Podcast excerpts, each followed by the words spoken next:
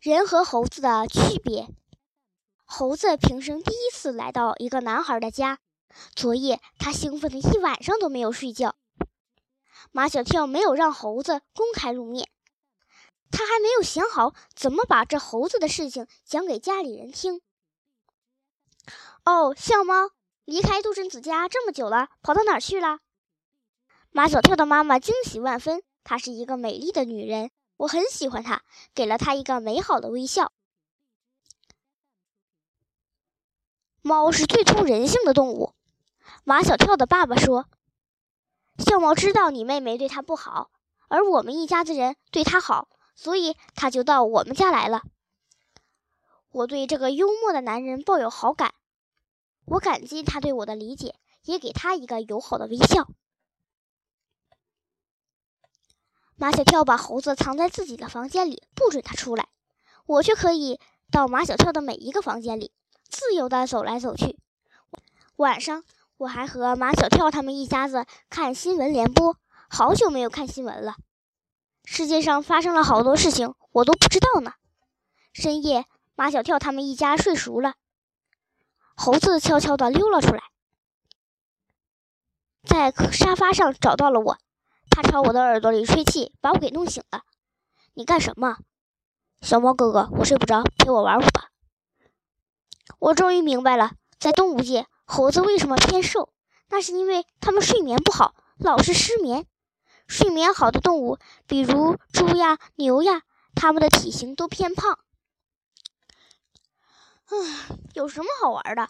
我打了一个哈欠。不过，我可以带你参观参观这个家。我把他带到一个最大的房间，告诉他这是马小跳的爸爸妈妈住的地方。接下来。又来到了一个最小的房间，告诉他这是马小跳住的地方。他们为什么不住在一起？猴子十分困惑。我的爸爸妈妈都是和一大群兄弟姐妹住在一起。据说人是猴子变的，但是人和猴子有很多区别。我把猴子带进书房，紧靠着书柜。我告诉猴子。这是人们读书的地方。为什么要读书？读书可以让人变得有智慧、有教养。我们猴子从来不读书，这也是人和猴子的区别。来到厨房，我我指了指煤气灶，告诉他，一拧这个旋钮，就会有蓝色的火焰燃起来。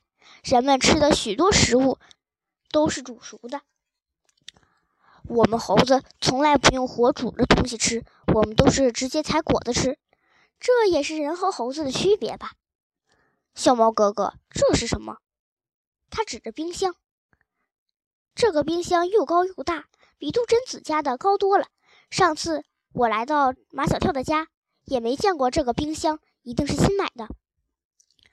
这叫冰箱，肉呀、菜呀、水果呀，放在里面不会坏。冰淇淋放在里面也不会化，为什么呢？猴子的问题真是没完没了。我有耐性的回答：“因为冰箱里温度比较低，像冰天雪地里的冬天。现在这么热，哪有冰天雪地呀？”我只好打开冰箱的门，把猴子推到前面，里面很宽敞，放了一些东西，好舒服呀。猴子说着就想跳进去，我真想在里面睡个觉。我赶紧拉开，关上冰箱门。该看的你都看了，该去睡觉了。嗯，还有两个地方没看呢。他说的是两个卫生间。我告诉他，卫生间是人们拉屎、拉尿、洗澡的地方。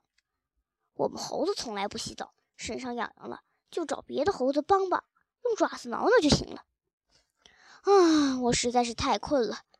看着他进了马小跳的房间，我就闭上眼睛，很快睡着了。马小跳家的沙发软软的，好久没有睡过这么舒服的觉了。